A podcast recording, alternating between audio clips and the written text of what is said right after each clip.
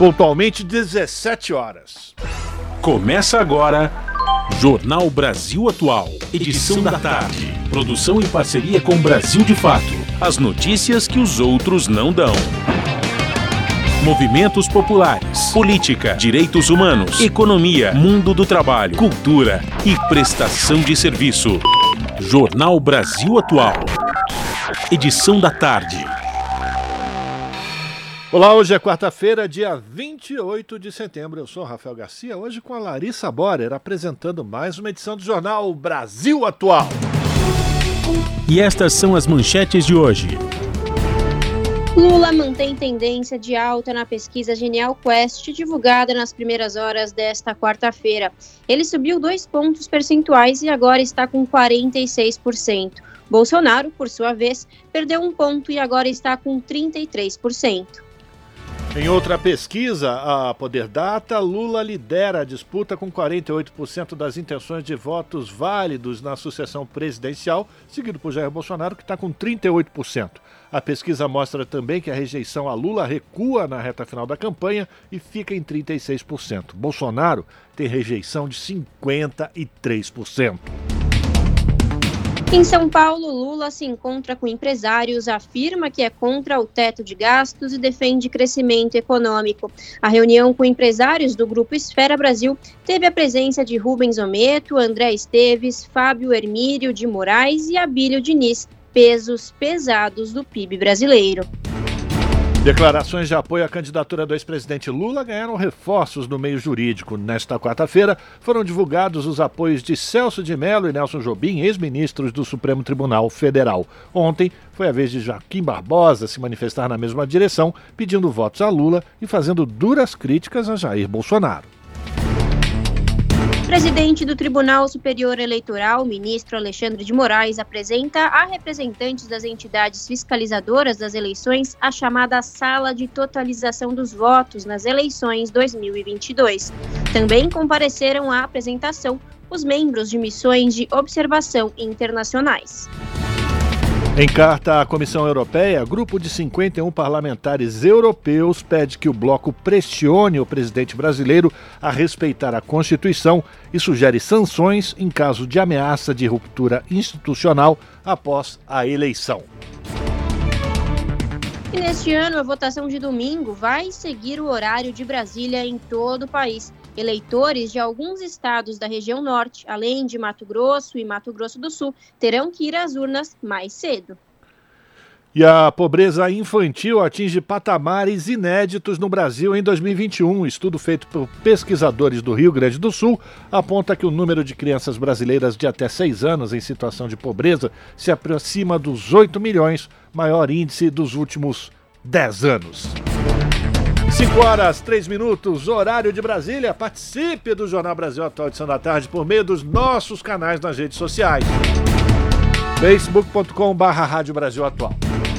No Instagram, arroba Rádio Brasil Atual. Twitter, arroba RH Brasil Atual. Ou pelo WhatsApp, o número é 11 96893 7672.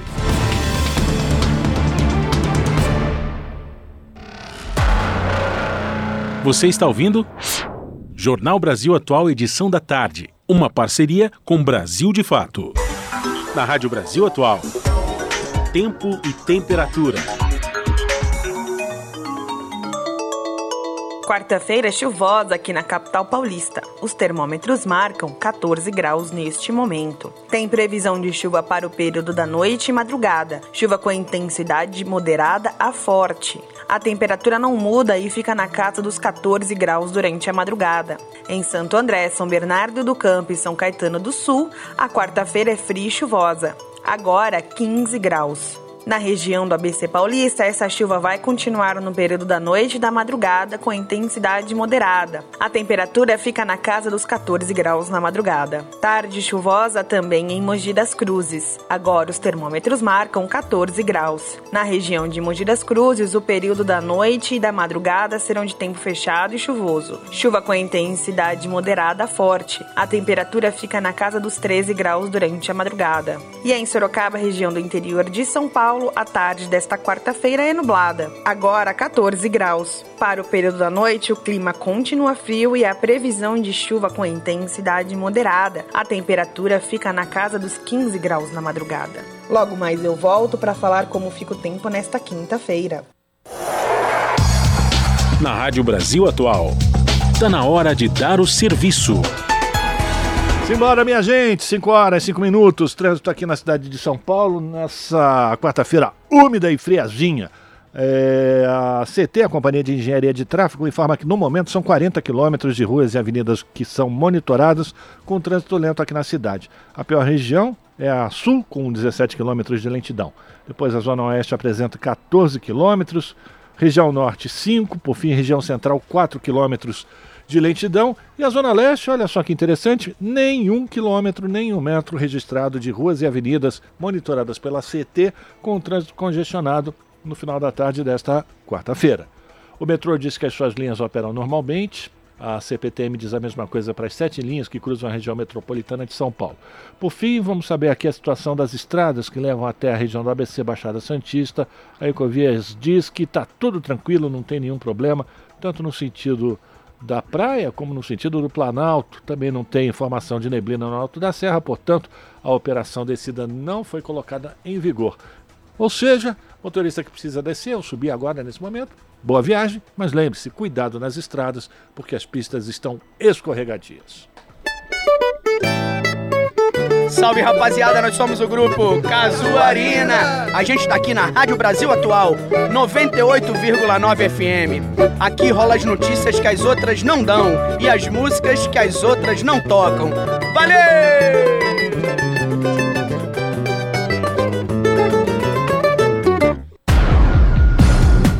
Jornal Brasil Atual. Edição da tarde.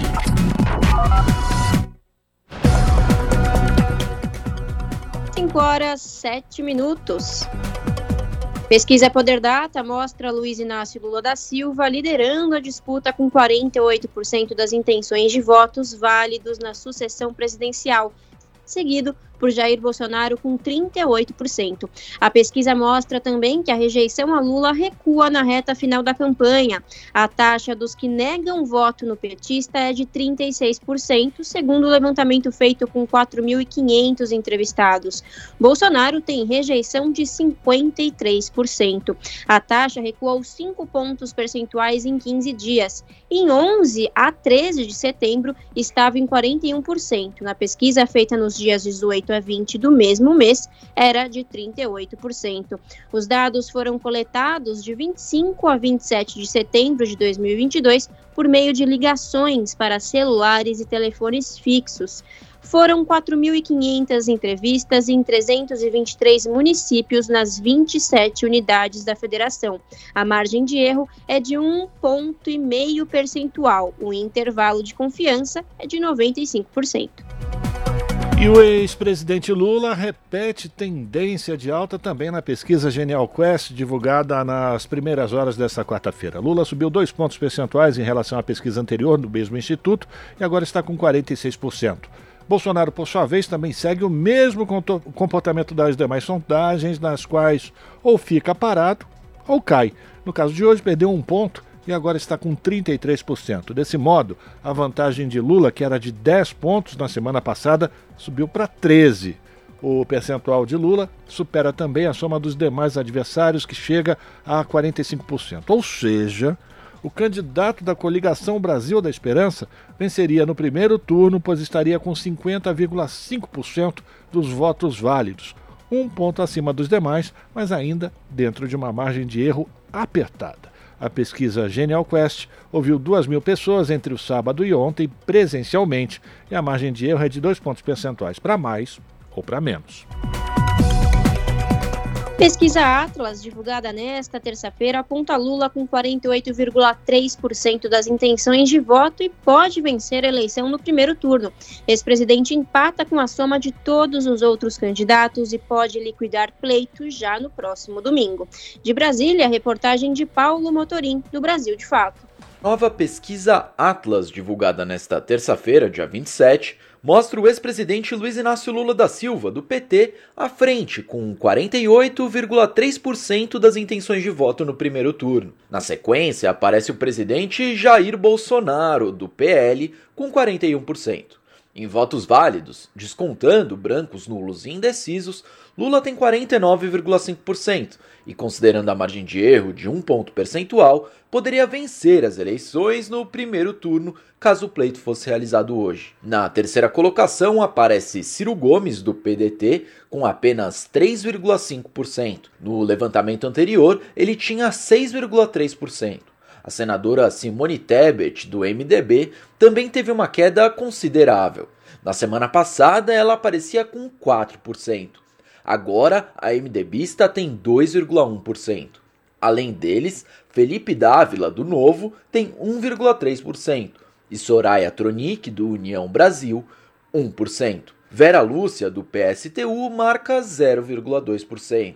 José Maria Emael, do DC, e Padre Kelmon, do PTB, ficam com 0,1% cada. Leonardo Pericles, do UP, e Sofia Manzano, do PCB, não pontuaram. Os que dizem que irão votar em branco, anular ou não sabem em quem votar somam 2,3%. A pesquisa coletou respostas de 4.500 pessoas via web entre os dias 22 e 26 de setembro. Os entrevistados são recrutados organicamente durante a navegação de rotina na web em territórios geolocalizados em qualquer dispositivo, smartphones, tablets, laptops ou PCs. A margem de erro do levantamento é de um ponto percentual. O levantamento tem 95% de confiança. A pesquisa foi registrada no Tribunal Superior Eleitoral sob o protocolo 02714-2022. A pesquisa também analisou três cenários de segundo turno.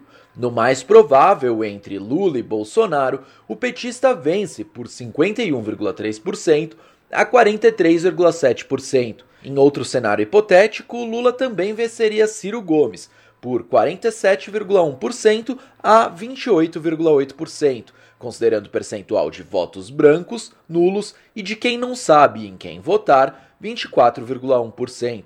No terceiro cenário, sendo o mais improvável, de acordo com as pesquisas, Bolsonaro venceria Ciro, com 41,8% a 40,6%, considerando o percentual de votos brancos, nulos e de quem não sabe em quem votar, 17,6%. De Brasília, da Rádio Brasil de Fato, Paulo Motorim. Brasil de Fato Uma visão popular nas eleições 2022. Acompanhe a cobertura completa no site brasildefato.com.br. agora no Jornal da Rádio Brasil Atual, vamos conversar com Eduardo Marete, que é repórter do portal da Rede Brasil Atual. Marete, bem-vindo. Boa tarde, tudo bem? Boa tarde, Larissa. Boa tarde, ouvinte. Tudo bem? E você, tudo bem também? Com essa chuvinha aí? Pois é, essa chuvinha, né? Tô bem também, é. Marete. Eduardo, qual é o destaque do portal da Rede Brasil Atual que você traz hoje para os ouvintes do jornal? Bem, o, o, destaque é o crescente apoio do, ao ex-presidente Lula, né, que está se candidatando, como todo mundo sabe, é candidato aí à presidência da República, né, para fazer, se for eleito, é, exercer o seu terceiro mandato como presidente. Então, os apoios estão muito, muito, muito visíveis, apoios de pessoas importantes da área jurídica, por exemplo. O destaque hoje foi esse, assim, de manhã, né? E no começo da tarde, né? Porque ontem, depois, ontem o Lula recebeu apoio do, do ex-presidente do STF, do Supremo Tribunal Federal, né, que aliás foi relator do mensalão, o Joaquim Barbosa. Hoje o dia já começou com, com a informação de que o, o ex-decano Celso de Mello, depois também a informação de que o Nelson Jobim e, e no início da tarde o Carlos Veloso, ex-presidente do STF também, estavam é, apoiando o Lula, né? Apoiam o Lula. Então, assim, são apoios muito significativos, né, Larissa? Porque são homens ligados, são grandes juristas, né? São profundos conhecedores da lei da Constituição brasileira e todos eles todos eles manifestando apoio ao Lula no primeiro turno, né? E com declarações fortes, né? Por exemplo, Carlos Veloso disse assim que diante das ameaças do candidato Bolsonaro contra o sistema eleitoral brasileiro, especialmente contra as urnas eletrônicas, né? Reconhecidas aqui no Brasil e no exterior como seguras e confiáveis, o que redunda e ameaça o Estado de Direito, meu voto vai ser domingo para o Lula. Tem né, o Nelson Jobim, que foi ministro da Defesa, ministro da Justiça e também presidente do STF, né? É um ministro ligado historicamente ao antigo MDB, né? É muita coisa acontecendo nessa reta final e é isso que é super importante, né, Marete? É o Aires Brito, que também é ex-presidente do STF, deve reafirmar em vídeo estar com petista na eleição presidencial, ou seja, já são cinco ex-presidentes do STF que já declararam publicamente serem a favor da candidatura da, da chapa Lula-Alckmin, né? Nelson Jobim, Aires Brito, Celso de Mello, Joaquim Barbosa e Carlos Veloso. Isso tem uma relevância, isso tem um peso, né, Marete?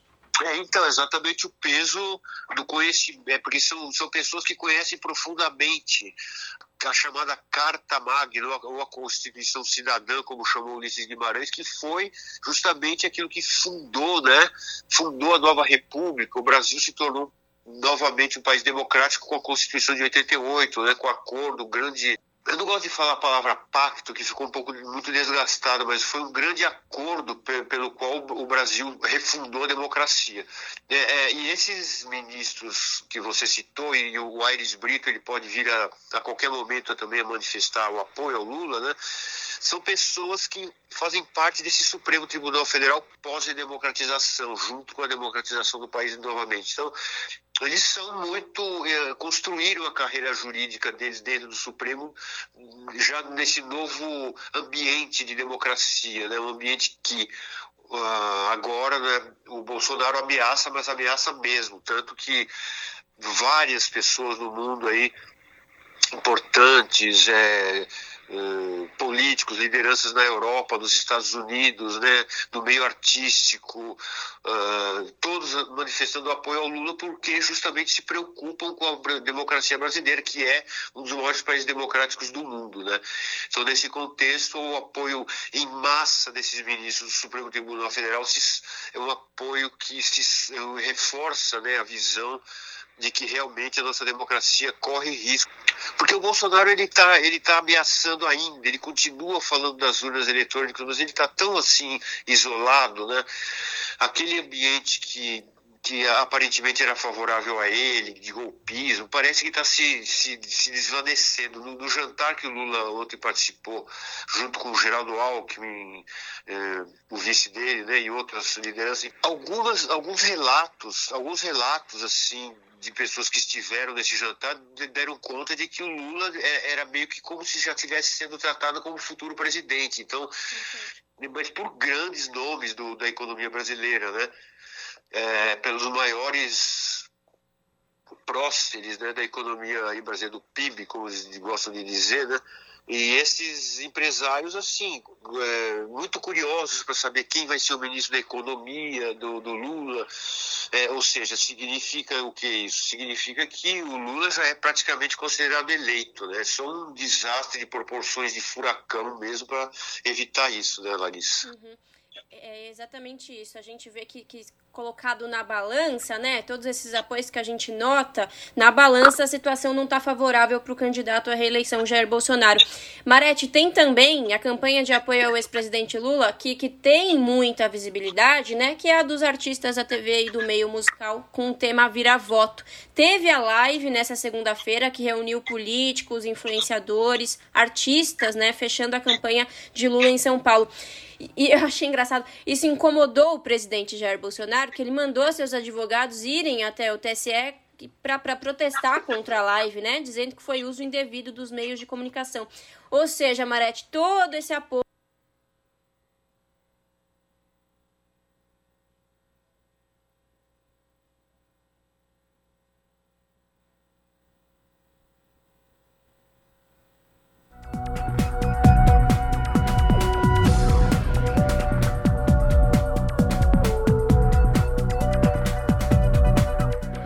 Bom, agora são 5 horas e 19 minutos. Infelizmente, a Larissa Borer perdeu o contato com o Eduardo Maretti. A gente vai tentar refazer esse contato. Se conseguirmos até o final da edição, a gente traz as informações finais do Marete. Se não conseguirmos, de qualquer forma, eu agradeço desde já a participação do Marete, trazendo o destaque do portal da Rede Brasil Atual, redebrasilatual.com.br.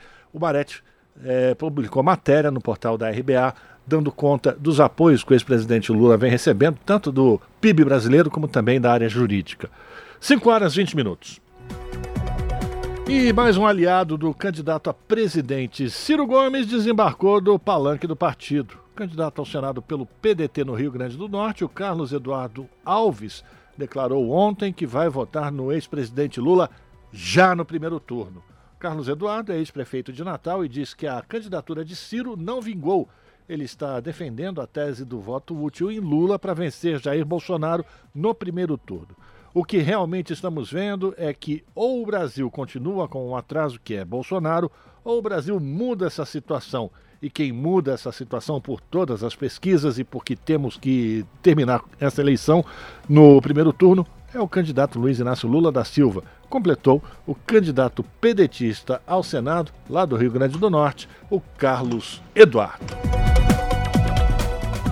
5 horas mais 21 minutos. Muito se ouve falar em propaganda de boca de urna em época de eleição, mas por que esse tipo de ação é proibida? A boca de urna é a atuação de cabos eleitorais e outros ativistas junto aos eleitores que se dirigem à sessão eleitoral no dia da votação. O objetivo dessas pessoas é pedir votos para o seu candidato ou para o seu partido. A legislação eleitoral, no entanto, proíbe o aliciamento de eleitores ou qualquer outra atividade que tenha o objetivo de convencer o cidadão na hora da votação. A regra que está na lei das eleições prevê prisão de seis meses a um ano, com alternativa de prestação de serviços à comunidade pelo mesmo período, além de multa. O uso de alto-falantes e amplificadores de som, a promoção de comício, carreata, além da divulgação de qualquer propaganda de partidos políticos ou de seus candidatos no dia das eleições, também configura o crime. O eleitor que for flagrado praticando essas atividades ilegais pode ser punido também. As manifestações individuais e silenciosas da preferência do eleitor por algum partido, coligação ou candidato, como o uso de bandeiras, broches e adesivos, são permitidas. 5 horas e 22 minutos e começa a distribuição de urnas eletrônicas no país. Todas as máquinas serão montadas no sábado, um dia antes da votação, e quem traz mais informações é o repórter Gabriel Correia, da Rádio Nacional. As 577 mil urnas eletrônicas que serão usadas no primeiro turno das eleições gerais, no próximo domingo, dia 2 de outubro, já estão sendo distribuídas para as mais de 2.600 zonas eleitorais do país. Segundo o TSE, Tribunal Superior Eleitoral, o calendário de distribuição varia de acordo com cada zona eleitoral. Alguns tribunais regionais fazem a entrega aos presidentes das mesas, outros fazem o transporte das urnas por rotas até as sessões, mas todas elas serão montadas no sábado, um dia antes da eleição. Em zonas eleitorais com acesso mais difícil, a distribuição já aconteceu. No Rio Grande do Norte, por exemplo, a preparação das urnas que serão usadas na região metropolitana deve terminar nesta quarta-feira, mas o transporte dos aparelhos para os municípios do interior já foi realizado.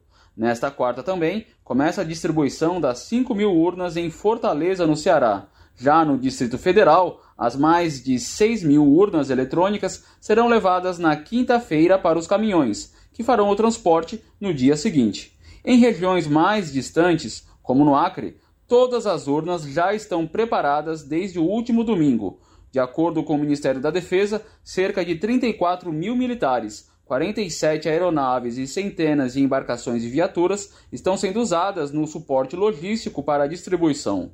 Em São Paulo, maior colégio eleitoral do país, são 115 mil urnas que serão distribuídas até o sábado, véspera do pleito. Da Rádio Nacional em São Luís, Gabriel Correa. São 5 horas mais 24 minutos o presidente do Tribunal Superior Eleitoral, ministro Alexandre de Moraes, apresentou hoje a representantes das entidades fiscalizadoras das eleições a chamada Sala de Totalização, em que servidores da Justiça Federal farão monitoramento da soma dos votos nas eleições 2022. O local estará aberto a partir das 16 horas e 30 minutos do próximo domingo para que as entidades fiscalizadoras das eleições possam acompanhar o andamento da totalização de votos. A sessão de totalização, como é oficialmente chamada, é composta por diversos computadores e telas nas quais os servidores do TSE monitoram o sistema de totalização de votos. O presidente do TSE reforçou que a contagem é feita pelos sistemas desenvolvidos e lacrados pela Justiça Eleitoral e cujo cujos códigos foram previamente inspecionados pelas entidades fiscalizadoras das eleições 2022. Diversos representantes de partidos e de algumas das dezenas de entidades fiscalizadoras das eleições, como a Ordem dos Advogados do Brasil, o Ministério Público, a Polícia Federal, o Tribunal de Contas da União, da Controladoria Geral da União e o ministro da Defesa, Paulo Sérgio Nogueira, estiveram presentes para conhecer a sala de totalização. Também compareceram os membros de missões de observação internacionais. 5 horas e 25 minutos e agora a gente fala da pesquisa aqui de São Paulo na luta, né, na corrida para chegar ao Palácio Bandeirantes. Pesquisa IPEC divulgada ontem revela os índices de intenção de voto para o cargo de governador aqui de São Paulo. O Haddad lidera com 34%, Tarcísio tem 24% e Garcia 19%. De acordo com a pesquisa, o bolsonarista se descola do empate técnico com Garcia e iria para o segundo turno com o petista. Quem vai trazer os detalhes dessa pesquisa é o Daniel Lamir, do Brasil de Fato.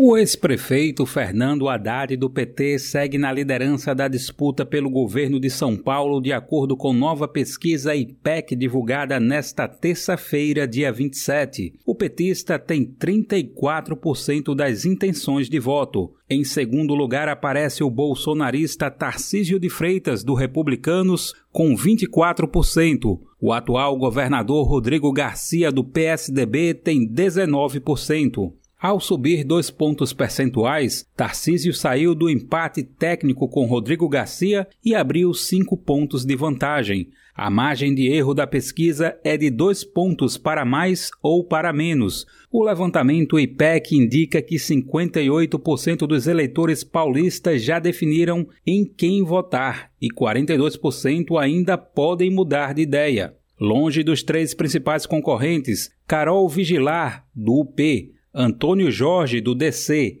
Elvis César, do PDT, Altino Júnior, do PSTU, Vinícius Poit, do Novo e Gabriel Colombo, do PCB, foram citados por 1% dos eleitores. Edson Dorta, do PCO, não pontuou. Brancos e nulos somaram 7%, enquanto 9% dos entrevistados disseram não saberem quem votariam. Haddad também lidera as simulações de segundo turno. Ele marca 44% contra 37% de Tarcísio e está tecnicamente empatado com Rodrigo Garcia. O levantamento indicou 41% para o petista contra 38% do atual governador. Em segundo turno, entre o segundo e o terceiro colocados, Garcia venceria Tarcísio na margem de erro, por 36% a 35%. Esses números configuram empate técnico. O IPEC ouviu 2 mil pessoas em 84 municípios do estado de São Paulo, entre 24 e 26 de setembro. A pesquisa tem um índice de confiança de 95% e o número de registro no TSE de São Paulo é 04944 de 2022 da Rádio Brasil de Fato com informações da redação em São Paulo. Locução: Daniel Lamir. As notícias que os outros não dão. Jornal Brasil Atual. Edição da tarde. Uma parceria com Brasil de Fato. 5 horas mais 29 minutos. A votação de domingo vai seguir o horário de Brasília em todo o país. Eleitores de alguns estados da região norte, além de Mato Grosso e Mato Grosso do Sul, terão que ir às urnas mais cedo. Mais informações com Rodrigo Rezende. O Brasil tem quatro fusos horários diferentes. A eleição deste ano traz uma novidade em relação a isso. o horário de votação será o mesmo em todo o país, ou seja, o de Brasília, que será das 8 da manhã às 5 da tarde. Desta maneira, estados como Roraima, Rondônia, Mato Grosso, Mato Grosso do Sul e parte do Amazonas vão começar o processo eleitoral às 7 da manhã no horário local.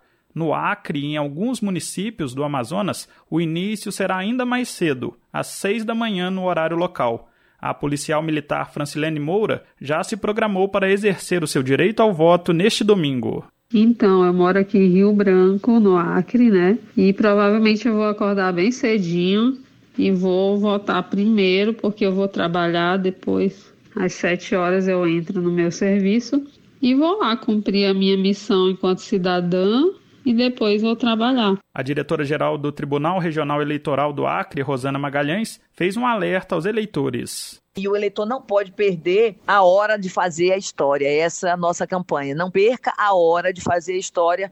Então, não perca a hora que às 15 horas é o cerramento da votação e antes disso ele pode estar lá exercendo o seu direito de voto. Portanto, das 6 horas da manhã até as 3 horas da tarde será a votação no AC e a gente pede que os eleitores vão o quanto antes para não haver fila durante no final, no encerramento da votação. Já no arquipélago de Fernando de Noronha, a votação vai começar às 9 da manhã e vai se encerrar às 18 horas no horário local. Da Rádio Senado, Rodrigo Rezende. E o Tribunal de Contas da União vai conferir as integralidades, ou as integridades, desculpem, dos boletins impressos emitidos por uma amostra de 4.161 urnas eletrônicas após a votação no dia 2 de outubro. O boletim de urna funciona como uma espécie de extrato com todos os votos que foram digitados no equipamento. Ao final da votação, ele é impresso pela Justiça Eleitoral e disponibilizado para conferência por partidos, candidatos e eleitores. Por meio do boletim de urna, é possível saber quantos votos recebeu cada candidato, partido ou coligação por meio de cada equipamento, que emite cinco vias do documento, cada uma com o QR Code que identifica a urna e confere a autenticidade dos dados. Neste ano, o procedimento foi facilitado pela Justiça Eleitoral, que prevê a publicação de uma imagem de todos os boletins de urna na internet logo após o fechamento da votação, além das cópias nas sessões eleitorais. Em parceria com o Tribunal Superior Eleitoral, o TCU colherá cópias físicas dos boletins de urnas e depois fará a conferência para saber se os dados impressos são os mesmos publicados na internet pela Justiça Eleitoral. Em nota, o Tribunal de Contas da União afirmou não se tratar de uma apuração paralela, sendo a conferência dos boletins mais uma etapa na Auditoria Geral das Eleições, que é realizada pelo órgão. 5 horas 32 minutos. O número de candidatas em eleições gerais é o maior desde 2002. São 9.200 mulheres concorrendo, ou 33,81% das candidaturas aptas. As informações com a repórter Beatriz Arcoverde, da Rádio Nacional. Pelo menos desde 2002, as eleições gerais não registram uma participação feminina tão expressiva, seja em números absolutos com 9.239 candidatas, ou em proporção do total, com 33,81% das candidaturas aptas, sendo de mulheres. Os dados do Tribunal Superior Eleitoral levam em consideração somente as candidaturas aptas, ou seja, aquelas que atenderam a todos os critérios legais e formais e foram deferidas pela Justiça Eleitoral. Em 2018, por exemplo, quando já valia a imposição aos partidos de pelo menos 30% de candidaturas femininas, as mulheres representaram 31% dos candidatos aptos a receber votos. Em 2014, essa proporção foi de 28,81%. Neste ano, há também um recorde de candidatas que se declararam negras. São 1.706 que tiveram um registro deferido. 18,47% de todas as candidaturas femininas. Em 2018, esse número era de 1.086 e de 647 em 2014. O mesmo ocorre com as que se declararam indígenas, que são 77 neste ano, acima dos 48 de 2018 e de apenas 25 em 2014. O primeiro turno de votação será neste domingo, 2 de outubro. Com informações da Agência Brasil, Beatriz Arcoverde, da Rádio Agência Nacional. 5 horas e 34 minutos e como seria a política com o fim do fundo eleitoral que foi proposto por Felipe Dávila, candidato à presidência pelo Partido Novo? O financiamento privado dá peso desproporcional para a influência das camadas mais ricas da população. A Caroline Oliveira fez a reportagem e quem vai fazer a locução é o Daniel Lamir e a gente acompanha a partir de agora. Uma das propostas de governo do candidato à presidência da República, Felipe Dávila do Novo, é a extinção do chamado fundão eleitoral. De acordo com o programa do candidato, o objetivo seria, em suas palavras, retirar os partidos da zona de conforto dos recursos subsidiados e ampliar o papel das doações individuais aos partidos e campanhas. O candidato defende que a medida empoderaria o eleitor, aumentaria a competição eleitoral e promoveria a renovação política. Mas especialistas discordam e afirmam uma tendência contrária ao que o candidato do Novo defende. Para eles, a extinção do fundo eleitoral pode resultar em mais concentração de recursos nas mãos de políticos alinhados programaticamente aos setores mais endinheirados da sociedade. A consequência direta seria a influência acentuada desses setores na gestão pública em prol de seus interesses. Assim, o empoderamento do eleitor, o aumento da competição eleitoral e a renovação política iriam nesse caminho por água abaixo, reforçando o espaço da elite econômica na arena política. Carmela Zigoni, assessora política do INESC, Instituto de Estudos Socioeconômicos, explica que o fundo eleitoral representa um avanço democrático. Para ela, uma eventual extinção significaria deixar o jogo ainda mais desigual. Então, a gente sabe que tem doações individuais em valores muito altos, né, que não correspondem, por exemplo, a uma candidatura menor que está começando ou de mulheres, né, que ainda recebem menos, fazem suas vaquinhas, né, é, mas não, não tem acesso a esse tipo de doação vultuosa de recursos, né. O que deixa esse jogo, é, enfim, desigual, né? O jogo fica muito desigual.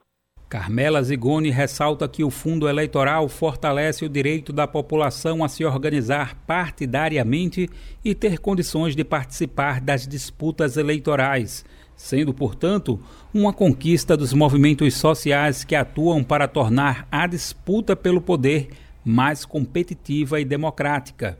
Zigoni também explica que o objetivo é barrar que grandes empresas e corporações façam doações para candidatos que depois não atuam pelos interesses coletivos, mas pelos interesses daqueles que patrocinaram a candidatura.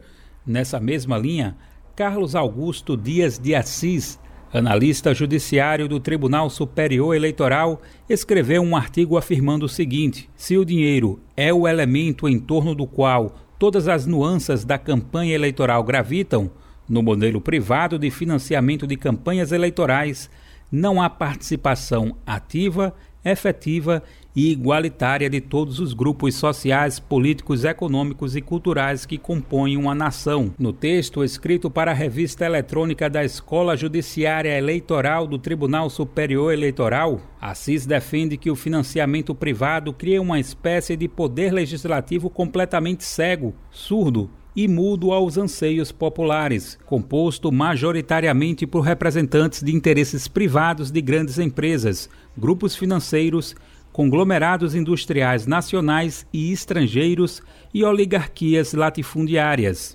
João Vicente Augusto Neves, advogado especialista em direito eleitoral, explica que o fundo eleitoral foi criado em 2017 e trouxe em seu bojo uma decisão do STF de setembro de 2015, que proibiu as doações de pessoas jurídicas para as campanhas eleitorais.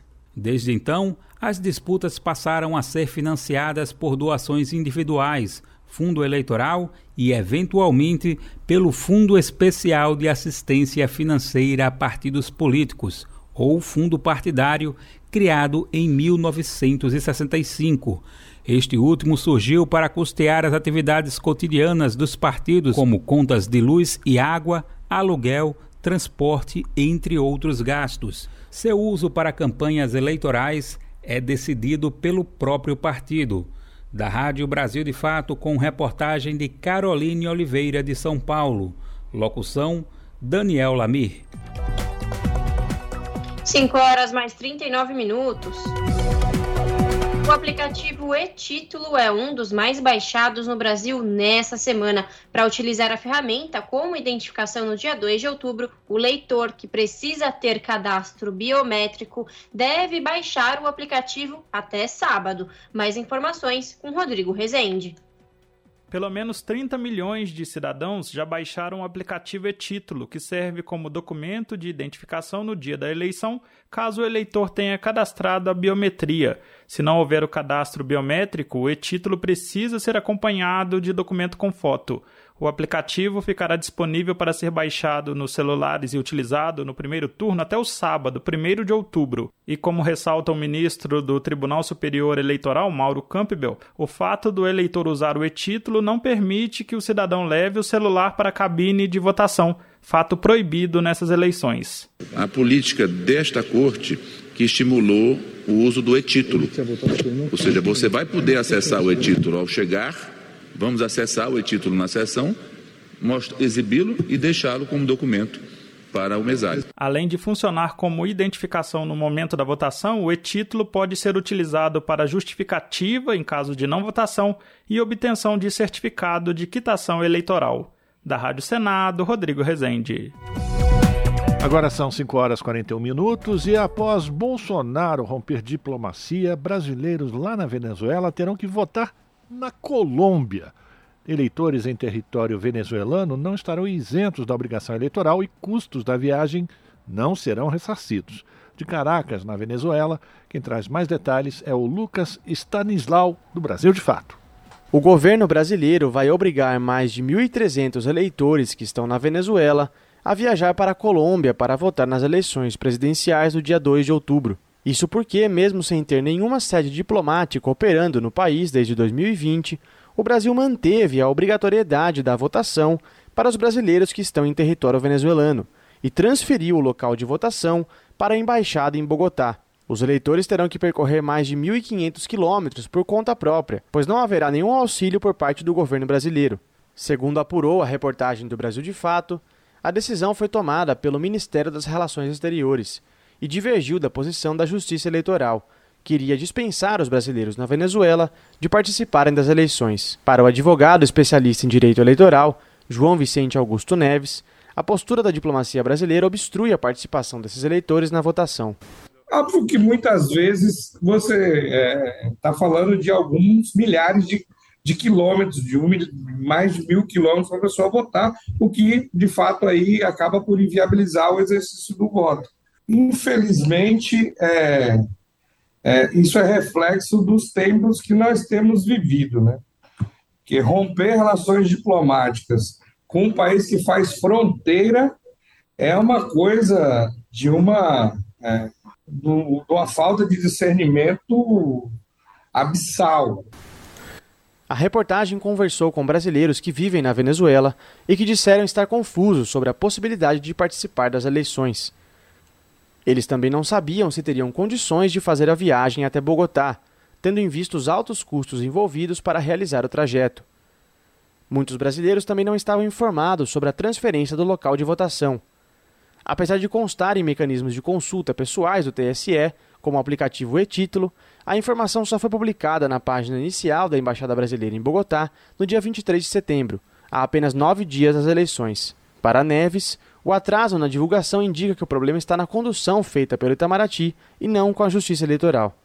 Eu acho muito mais crível para mim que tenha acontecido isso, que tenham se perdurado negociações e tentativas de, de, de resolver esse problema, de abrir excepcionalmente algum órgão aí que está fechado, mandar pessoas, do que achar que a, que a, que a, que a justiça eleitoral tenha sido, de alguma forma, desidiosa. Eu acho que é um problema que a diplomacia brasileira, por conta do mandatário, não conseguiu superar essa, essa estupidez.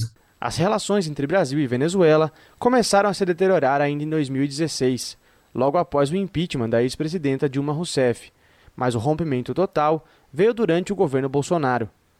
Em março de 2020, o presidente determinou o fechamento de todas as sedes diplomáticas brasileiras na Venezuela e a saída de todos os funcionários do país. No mesmo ano, Bolsonaro decidiu expulsar os diplomatas venezuelanos que permaneciam na embaixada do país em Brasília, o que abriu uma disputa jurídica que perdura até hoje.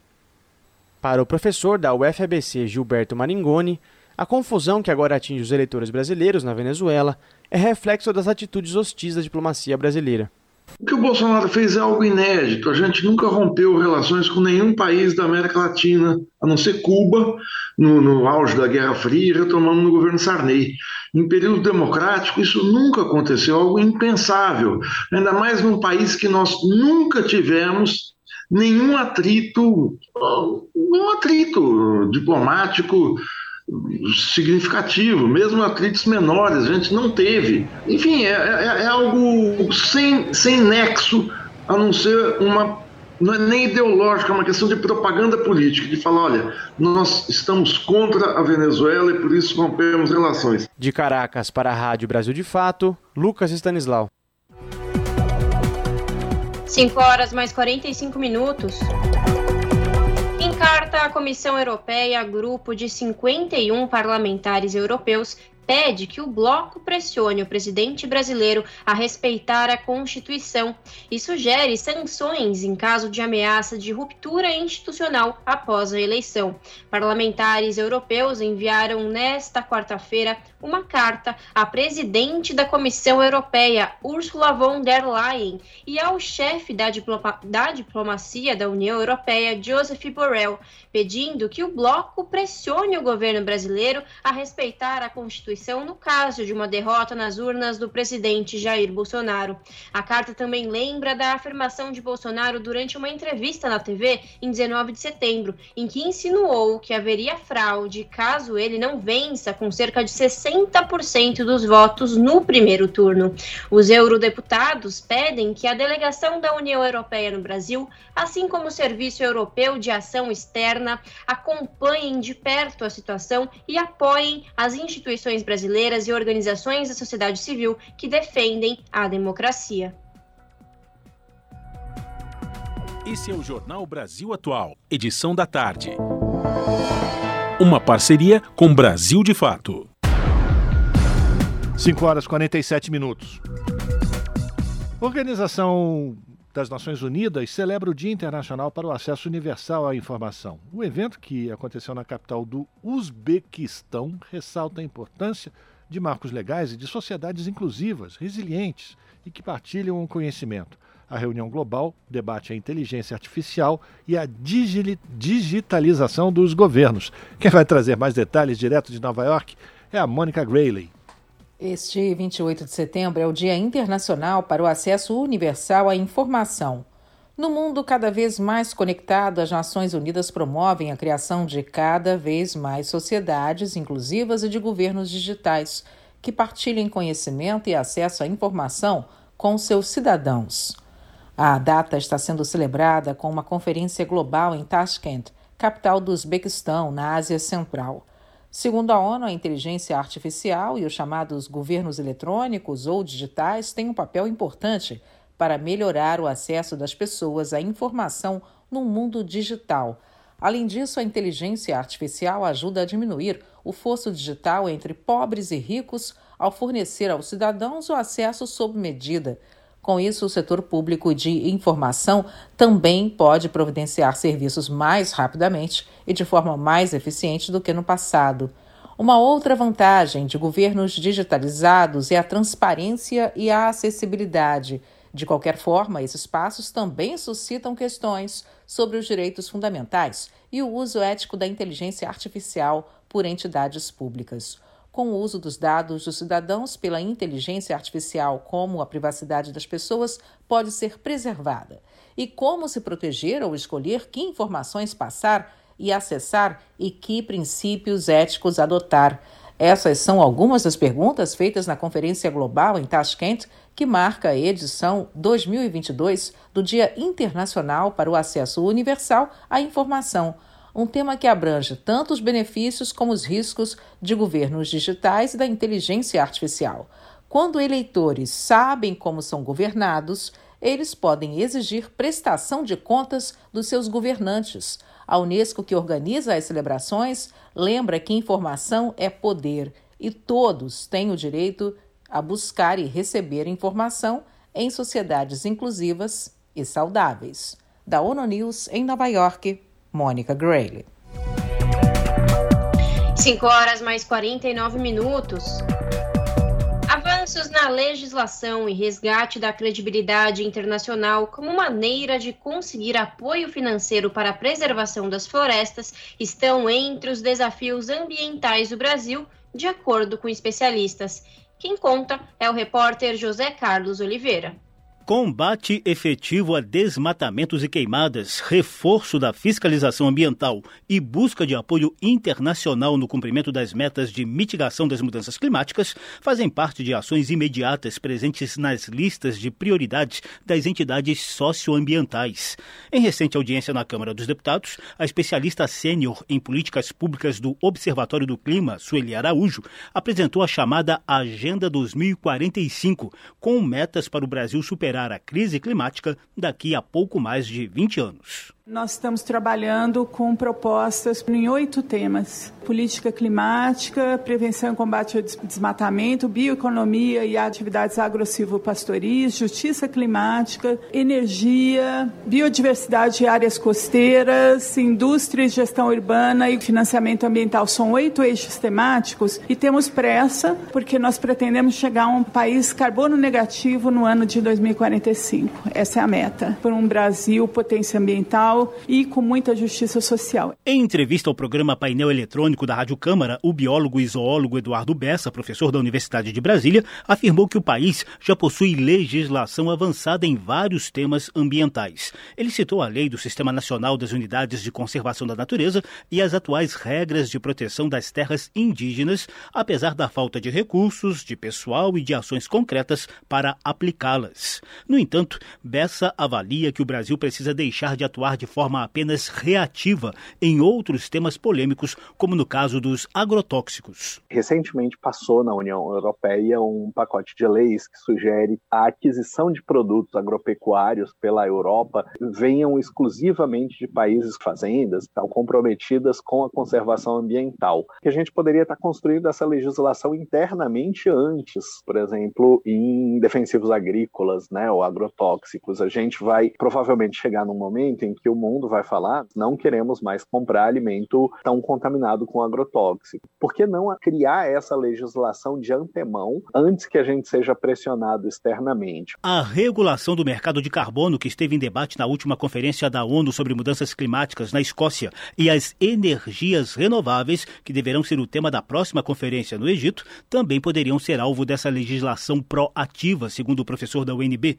Eduardo Bessa também cobra o resgate da credibilidade e do protagonismo internacionais do Brasil nos debates multilaterais sobre o meio ambiente, inclusive para reconquistar o apoio financeiro em ações climáticas, como no caso do Fundo Amazônia, bancado com recursos de Alemanha e Noruega, mas paralisado por divergências de gestão. Seria interessante se a gente conseguisse convencer essas nações mais desenvolvidas, que inclusive fizeram isso à custa dos seus recursos naturais, que a gente tem a possibilidade de crescer também, preservando nossos recursos, se eles inclusive nos ajudarem. Tem várias nações que têm feito isso, né? Mas isso pode ser expandido e disso depende uma política internacional muito forte e uma construção de legislação ambiental que convença esses países desenvolvidos que eles podem investir, sabendo que a gente vai fazer a nossa parte e manter esses recursos naturais. Segundo Eduardo Bessa, a legislação brasileira pode reassumir a vanguarda mundial em políticas com responsabilidade ambiental. Da Rádio Câmara de Brasília, José Carlos Oliveira. São 5 horas e 54 minutos agora. Nova proposta de emenda à Constituição concede adicional de um ponto percentual na entrega de recursos pela União ao Fundo de Participação dos Municípios. A PEC estabelece uma parcela extra a ser entregue às prefeituras no mês de março, a partir do ano que vem. Informações com a Regina Pinheiro. De iniciativa do senador Wellington Fagundes, do PL de Mato Grosso, apoiado por outros senadores, a PEC estabelece adicional de um ponto percentual na entrega de recursos pela União ao Fundo de Participação dos Municípios, o FPM.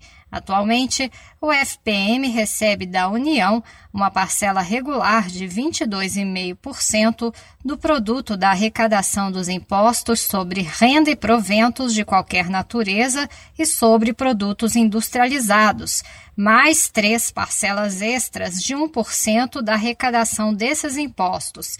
Essas parcelas são repassadas nos meses de julho, setembro e dezembro de cada ano.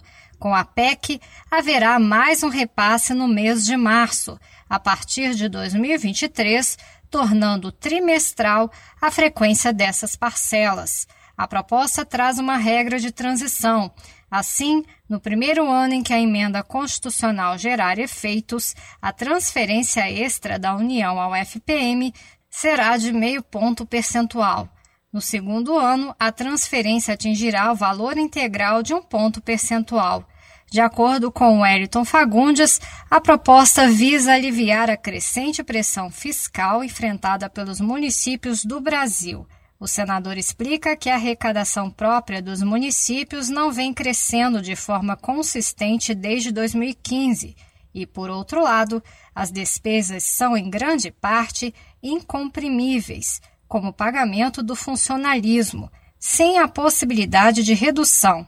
Em abril deste ano, Durante a abertura da 23ª Marcha a Brasília em defesa dos municípios da Conferência Nacional dos Municípios, o presidente do Senado, Rodrigo Pacheco, destacou a valorização da pauta municipalista no Congresso com a aprovação de várias propostas. Muitas delas em favor dos municípios brasileiros e da causa municipalista. A emenda à Constituição 112, que é justamente aquela do 1% a mais do FPM no mês de setembro, num mês delicado para as administrações públicas, que tem então esse alento a partir de uma rediscussão da receita tributária que faz com que recursos do imposto de renda possam ser destinados para o incremento do FPM nos municípios. Outros tantos marcos legislativos também aprovados, sempre sob a ótica do municipalismo. E esta defesa do municipalismo é uma defesa do Brasil. Se for aprovada em dois turnos pelo Senado, a PEC seguirá para análise da Câmara dos Deputados. Da Rádio Senado, Regina Pinheiro. 5 horas mais 57 minutos. Governo de Jair Bolsonaro propôs cortes acima de 90% em vários programas para educação no próximo ano. O recurso para a infraestrutura das escolas do país, por exemplo, terá uma queda de 97% de acordo com o projeto orçamentário de 2023, enviado pelo governo ao Congresso Nacional na comparação com os recursos propostos para esse ano. O dinheiro destinado à infraestrutura para educação básica saiu de 119 milhões de reais para 3 milhões e 45 mil reais. Nessa ação, o governo federal envia recursos para a construção, ampliação, reforma e adequação de escolas. O recurso também é usado para a compra de mobiliário e outros equipamentos, com dinheiro reservado para o ano que vem, só é possível atender quatro projetos. Há menos de duas semanas, o governo divulgou o resultado da avaliação que mostra que níveis de aprendizagens caíram em português e matemática em todas as etapas avaliadas pelo INEP, de acordo com dados do Sistema de Avaliação da Educação Básica, o SAEB. Os dados indicam que 33,8% das crianças do segundo ano em 2021 não sabiam ler ou escrever. Rede Brasil Atual, Rádio Brasil Atual, TVT e Brasil de Fato em defesa do consumidor.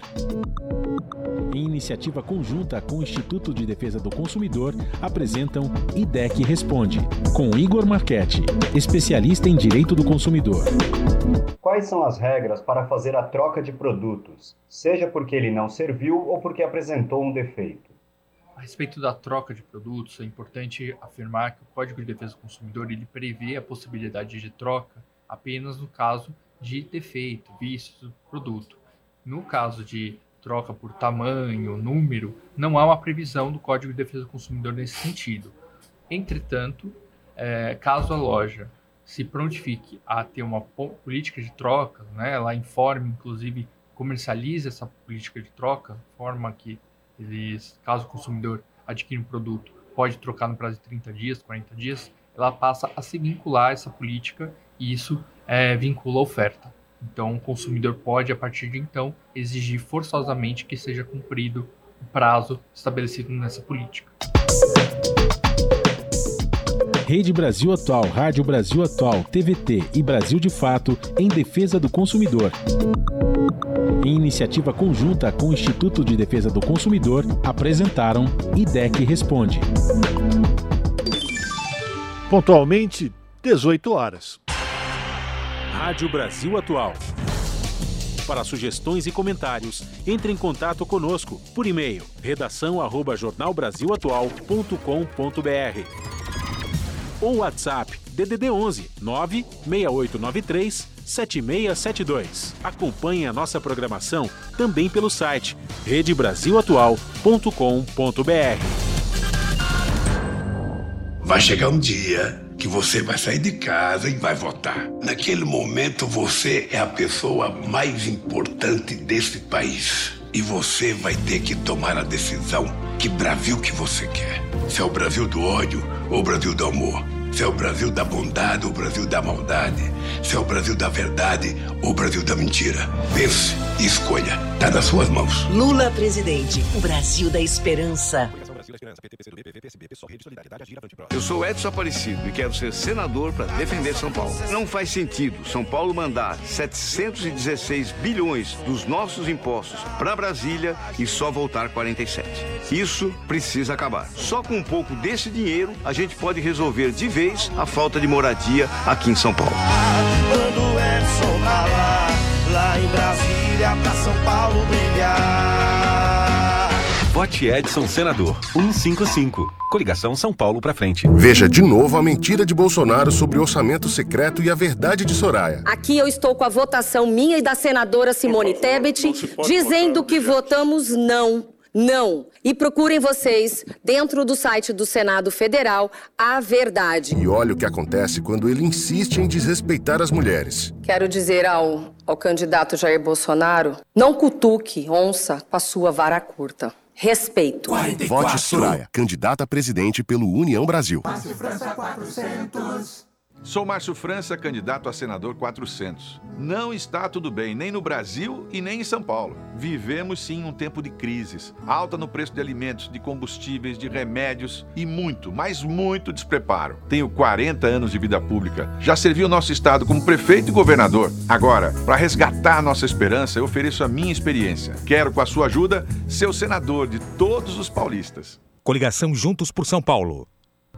Eu sou o Rodrigo, o novo governador. O que, que você faz quando tem uma dúvida? Checa no Google, né? Vai lá, dá um Google no meu nome, Rodrigo Garcia. Você vai descobrir que eu tô há 27 anos trabalhando por São Paulo. Trabalhei com cinco governadores diferentes. Casei com a minha primeira namorada, a Lu. Tenho três filhos. Você vai ver também que eu tenho quatro cachorros, dois coelhos e um gato. E lá em casa, todos convivem muito bem. Eu tô aqui para proteger São Paulo dessa guerra política que só atrasou o Brasil. Então vai, dá um Google aí. Rodrigo é. Coligação São Paulo pra frente. É 22, é 22. Junto com o governo Bolsonaro, lutamos para que a população tenha seus direitos e garantias fundamentais assegurados e menor peso estatal. A nossa liberdade é inegociável. Para deputado estadual, vote Felipe Carmona 22008. Meritocracia, liberdades individuais e uma educação livre de ideologias. São estes os princípios do governo Bolsonaro e que vou defender como deputado estadual. Me siga nas redes sociais, vote Lucas Bove 22500. Peço a vocês que votem nos candidatos da nossa coligação. Um senador tem que lutar em Brasília pelos interesses do seu estado, mas nem todos pensam assim. Tem candidato querendo defender os interesses do PT, já outro candidato para defender a família Bolsonaro. E São Paulo, quem defende? Eu. Meu nome é Edson Aparecido. Eu sou candidato a senador. Porque não faz sentido São Paulo mandar 716 bilhões para Brasília e só voltar 47. Eu sou o Rodrigo, o novo governador. A gente precisa de um Edson, senador para São Paulo. Vote Edson Senador 155. Coligação São Paulo para frente. Astronauta brasileiro, Marcos Pontes, meu senador. O seu voto pode mudar o nosso futuro. Eu vejo um futuro com muito mais educação e oportunidade. Vou ser o senador da ciência e da tecnologia. Peço o seu voto para trabalhar por você e pela sua família. Em São Paulo, quem vota Bolsonaro presidente também vota astronauta Marcos Pontes para o Senado. Marcos Pontes é 222. Coligação São Paulo Pode Mais. Republicano, PSB, PL, PPB, PSC, PMN. Suplente professor Alberto Cilange Maganhato. Eu sou o Rodrigo, o novo governador. O que, que você faz quando tem uma dúvida? Checa no Google, né? Vai lá, dá um Google no meu nome, Rodrigo Garcia. Você vai descobrir que eu tô há 27 anos trabalhando por São Paulo. Trabalhei com cinco governadores diferentes. Casei com a minha primeira namorada, a Lu. Tenho três filhos. Você vai ver também que eu tenho quatro cachorros, dois coelhos e um gato. E lá em casa, todos convivem muito bem. Eu tô aqui para proteger São Paulo dessa guerra política que só atrasou o Brasil. Então vai, dá um Google aí.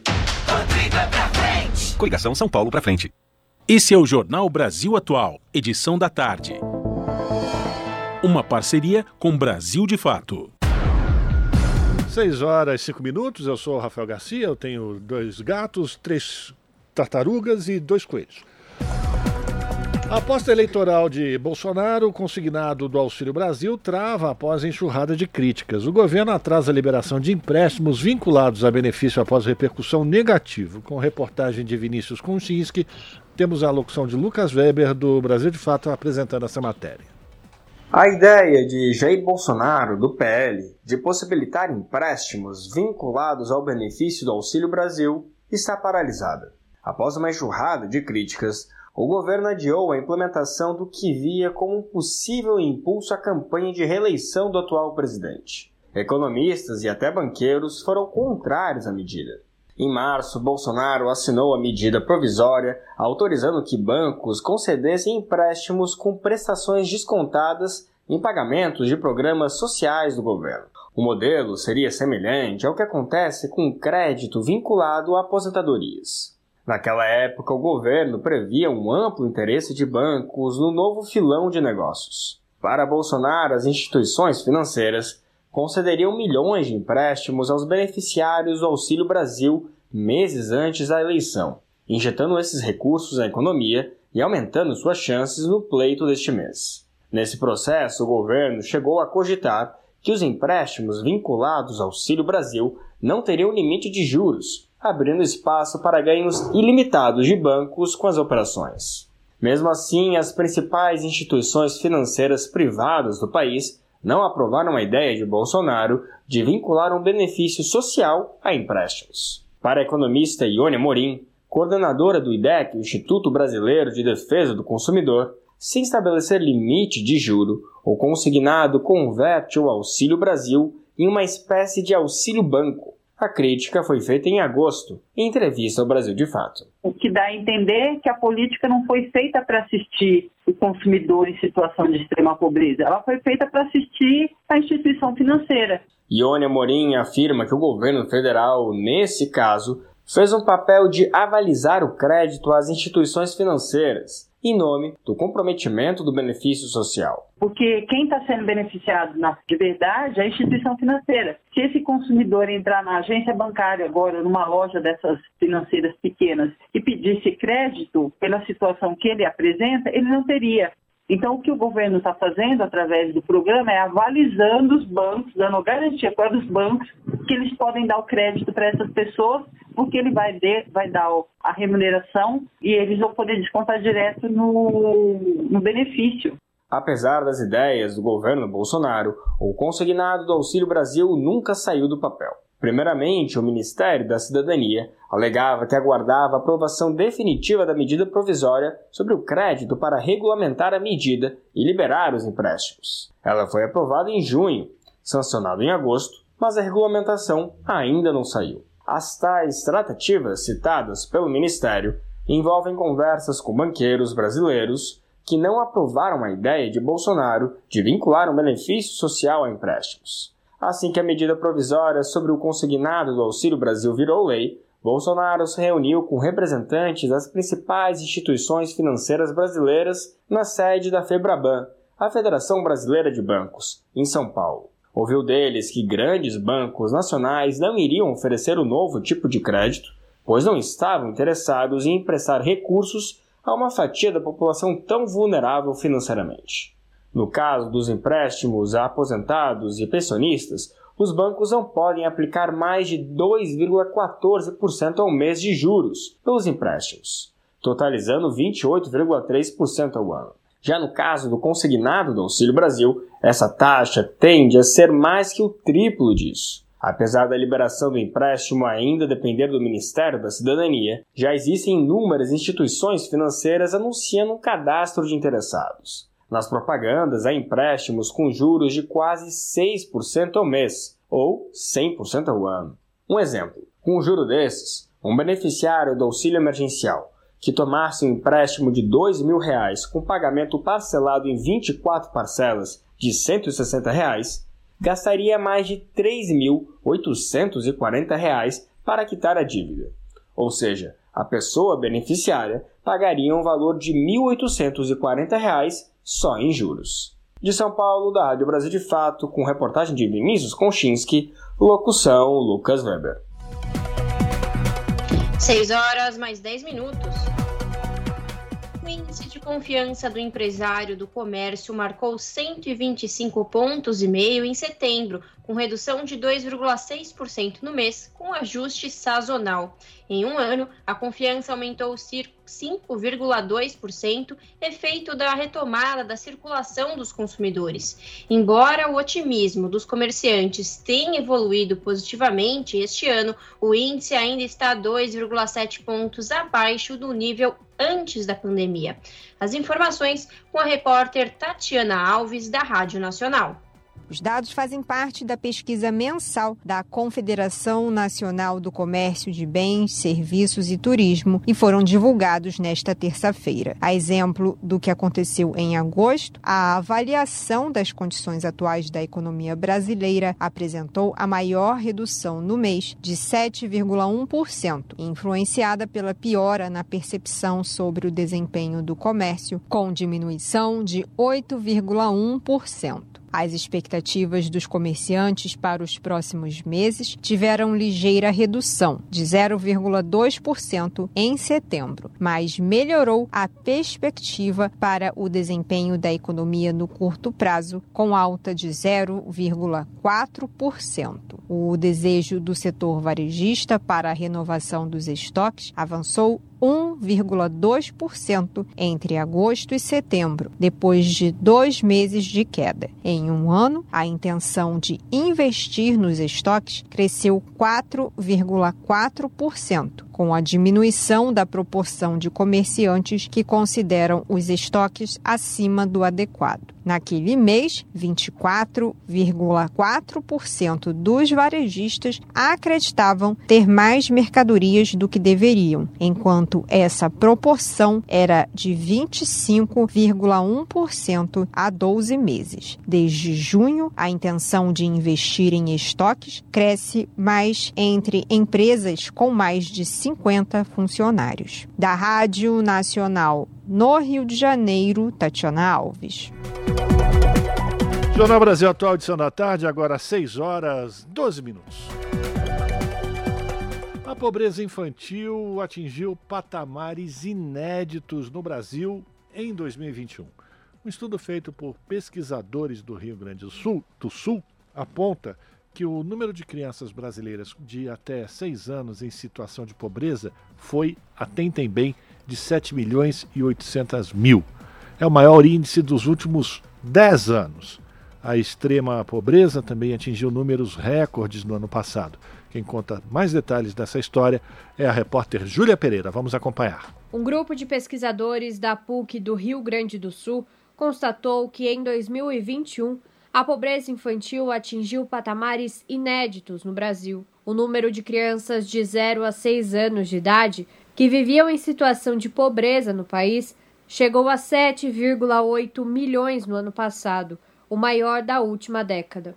Desse total, 32,4% eram brancas e 54,3% eram negras. A pobreza, conforme os parâmetros utilizados pelos pesquisadores, é encontrada nas famílias que têm renda per capita de até 465 reais por mês. Segundo o estudo, também houve aumento do número de crianças em extrema pobreza, critério que identifica famílias com renda mensal de até 160 reais por pessoa. Foram 2,2 milhões de crianças de 0 a 6 anos vivendo nessa situação em 2021. Entre crianças brancas, a taxa foi de 8,2%. Já entre crianças negras, a pobreza extrema atingiu 16,3%. Para realizar o estudo, os pesquisadores utilizaram dados da PNAD contínua, produzida pelo IBGE, o Instituto Brasileiro de Geografia e Estatística, e adotaram critérios da paridade do poder de compra para definir as linhas de pobreza e extrema pobreza. João Sintra, técnico em inteligência de indicadores da Fundação Abrinq pelos Direitos da Criança e do Adolescente, explica que a restrição alimentar é o primeiro efeito da pobreza e da extrema pobreza na primeira infância, fator que resulta em outras privações ao longo da vida. A primeira delas, a mais visível uh, nos dias de hoje, são aquelas que aliam a pobreza à alta da inflação, principalmente no grupo de alimentos e bebidas que é uh, onde o Brasil tem atualmente um forte choque e que uh, acaba privando uh, essas, essas famílias, além do rendimento, de, de conseguirem obter uma alimentação saudável, ter um número de, de refeições uh, ideais ao longo do dia e que, portanto, geram um ciclo de, de privações que, que vão desde o desempenho escolar, a face mais visível dessas privações, até uh, os possíveis ganhos futuros que essas crianças deixam de ter em função de, de uma privação de renda anterior. Em 2020, o índice de crianças de até 6 anos em situação de pobreza no Brasil havia caído para 36,1%, o menor da última década, como resultado dos pagamentos do auxílio emergencial. Passando para 2021, o índice subiu 8,6 pontos percentuais. Segundo os pesquisadores, a paralisação do auxílio emergencial no início do ano passado e a posterior retomada do pagamento com cobertura e valores reduzidos é uma das explicações para a alta da pobreza na primeira infância, além do aumento do desemprego entre os responsáveis pelas crianças e da inflação elevada. A advogada do Instituto Alana, Mariana Zan, destaca que o fortalecimento de políticas públicas de transferência de renda e dos programas de alimentação esvaziados nos últimos anos é essencial para retirar milhões de crianças da pobreza e da extrema pobreza. Então, primeiro, fortalecer programas de alimentação direta, alimentação escolar, agricultura familiar, bancos de alimentos, programas esses que foram sucateados nos últimos anos. E aqui é importante ressaltarmos a escola como um importante espaço de prevenção dessa violação do direito à alimentação, especialmente Programa Nacional de Alimentação Escolar, o PNAE, que foi desfinanciado de maneira absurda pelo atual governo. Um segundo ponto é criar novamente a governança alimentar no Brasil, que o governo Bolsonaro extinguiu. O CONSEA, que é o Conselho Nacional de Segurança Alimentar e Nutricional, o CISAM, que é o Sistema de Segurança Alimentar e Nutricional, e o extinto Ministério do Desenvolvimento Social e Combate à Fome. E por último, o fortalecimento de políticas de transferência de renda. É o Bolsa Família, o Auxílio Brasil, garantindo apoio financeiro direto às famílias, especialmente mulheres e crianças. É importante finalizar dizendo que criança com fome, criança vivendo na extrema pobreza, criança tendo seu direito a uma vida digna sistematicamente violado, é sinônimo de país e sociedades doentes. Júlia Pereira, Rádio Brasil Atual e TVT. 6 horas mais 18 minutos. Agência da ONU se junta para fortalecer diretrizes de saúde mental no trabalho. Segundo a Organização Mundial da Saúde, quase um trilhão de dólares é perdido anualmente em afastamentos relacionados a problemas mentais. Recomendações da Agência de Saúde e da Organização Internacional do Trabalho indicam prevenção, promoção de saúde mental e apoio como principais ações. De Nova York, as informações com a repórter Mayra Lopes. Anualmente, o mundo perde 12 bilhões de dias de trabalho por casos de depressão e ansiedade. Isso custa à economia global quase um trilhão de dólares. Nesta quarta-feira, a Organização Mundial da Saúde e a Organização Internacional do Trabalho publicaram novas diretrizes sobre saúde mental laboral para ajudar a quem precisa. As recomendações incluem ações para enfrentar riscos como longas jornadas, comportamentos negativos e outros fatores que criam angústia. Pela primeira vez, a Agência de Saúde recomenda treinamento de gerentes para prevenir ambientes estressantes e responder a profissionais em sofrimento. Dados da OMS sobre saúde mental de junho mostram que de 1 bilhão de pessoas vivendo com transtorno mental em 2019, 15% eram adultos em idade produtiva. Segundo a Agência de Saúde, o trabalho amplifica questões sociais mais amplas que afetam negativamente a saúde mental, incluindo discriminação e desigualdade. O bullying e a violência psicológica são uma das principais queixas de assédio no local de trabalho, que tem um impacto negativo na saúde mental. Mesmo assim, discutir ou divulgar a saúde mental continua sendo um tabu nos ambientes de trabalho em todo o mundo. A OMS recomenda maneiras de acomodar as necessidades de funcionários sofrendo com a saúde mental, apoiá-los no retorno ao trabalho e fornecer intervenções aos casos graves de saúde mental que facilitem a entrada no emprego remunerado.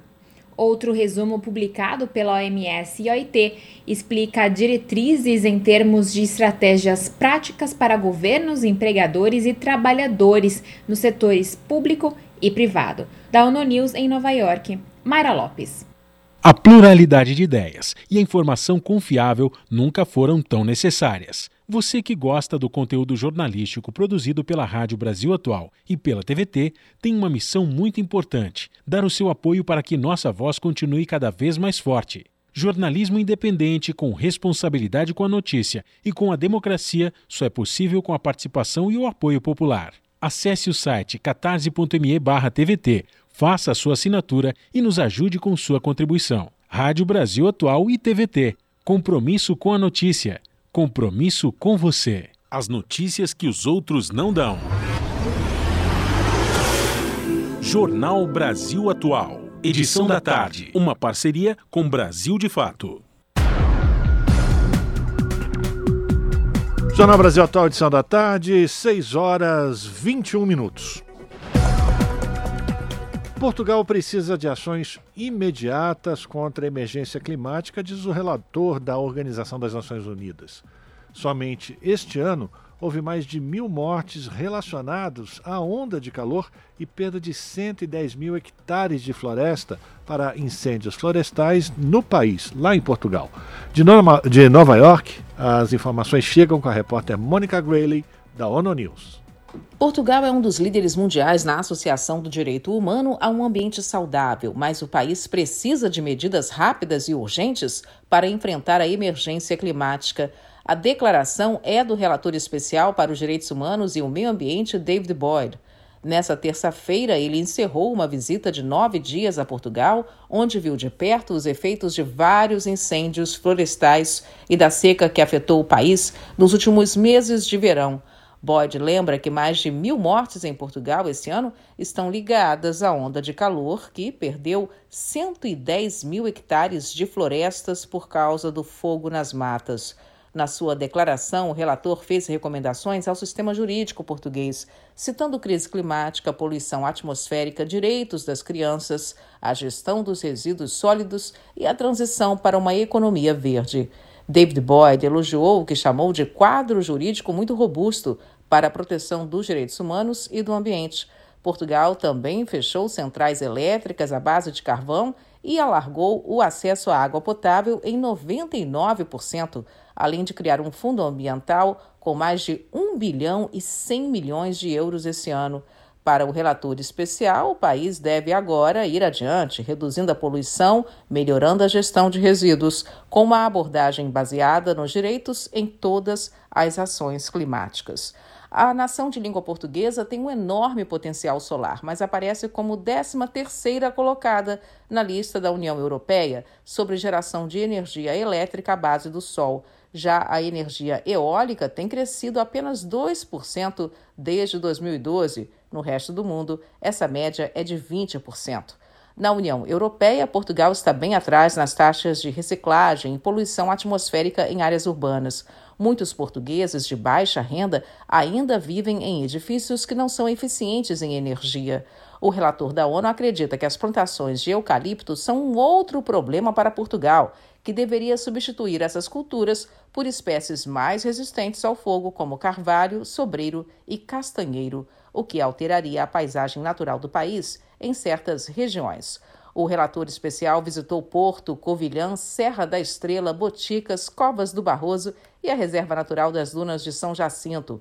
Por onde passou, conversou com a juventude, que para ele está preocupada e crítica à crise climática. Ele pediu que os jovens sejam ouvidos em Portugal nas rodas de decisões políticas como interessados em seu próprio futuro. Da ONU News em Nova York, Mônica Grayle. 5 horas, 6 horas 25 minutos.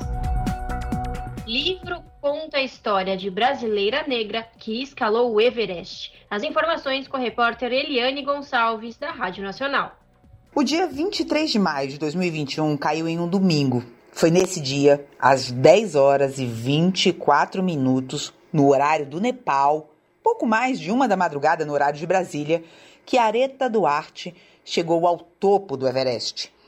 A menina que cresceu no interior de São Paulo, em Campinas, filha de pernambucanos, fez história como a primeira mulher negra da América Latina a escalar a montanha mais alta do mundo. A subida durou 54 dias, mas a escalada começou muito antes. Quando criança, Areta vendia sucata para ajudar a renda da família.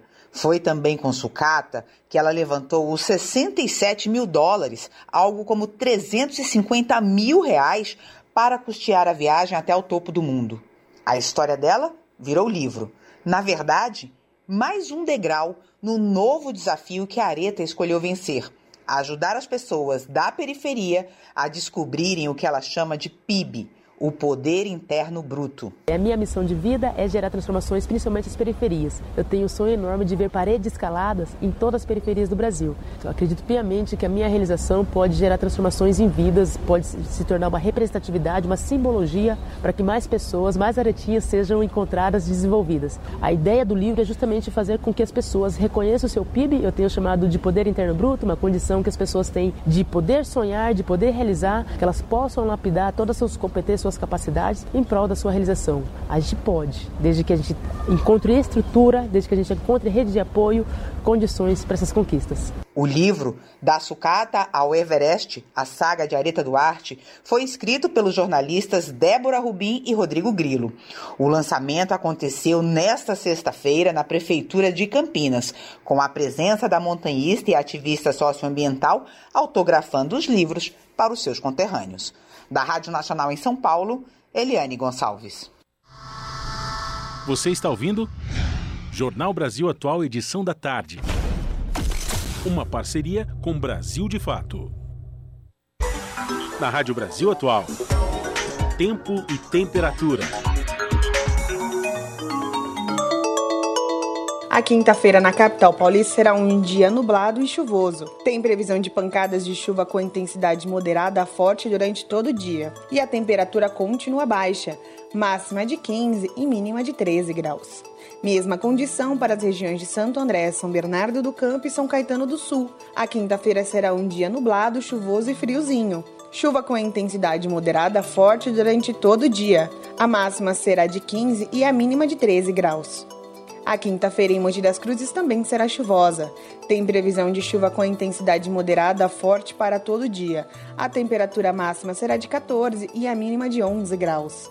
Mesma coisa em Sorocaba, interior de São Paulo. A quinta-feira será de tempo fechado e chuvoso na região. Pancadas de chuva durante todo o dia com intensidade moderada forte. A temperatura máxima será de 21 e a mínima de 14 graus. Se o alerta para pontos de alagamentos ou pontos de deslizamento de terra por conta dessa forte chuva e constante. Juliana Almeida, Rádio Brasil Atual. E a gente vai terminando aqui mais uma edição do Jornal Brasil Atual, que teve trabalhos técnicos de Fábio Balbini. Na produção, a Juliana Almeida. Na apresentação, a Larissa Borer. E este que vos fala, Rafael Garcia. Você fica agora com um papo com o Zé Trajano. Depois, pela TVT, a partir das sete da noite, tem o seu jornal, que você sabe que é transmitido em sinal digital para toda a região metropolitana de São Paulo, através do canal 44.1. Você também, hoje, tem a possibilidade de assistir o Entrevistas com o Juca Kfouri a partir das 10 da noite, que vai receber a Glaze Hoffman, que é presidenta nacional do Partido dos Trabalhadores. Tanto o seu jornal como o Entrevistas você também pode assistir acessando a rede da TVT no YouTube, youtube.com/barra Rede TVT. E a gente aproveita para pedir para você dar o clique, se associar também. A gente quer chegar aos 900 mil seguidores. Vai lá, não custa nada, aperta o sininho também e você vai ter acesso a todas as notificações e atualizações. A gente volta amanhã, a partir das 5 da tarde, com mais uma edição do Jornal Brasil Atual. A todas e todos, um bom final de quarta-feira e até lá!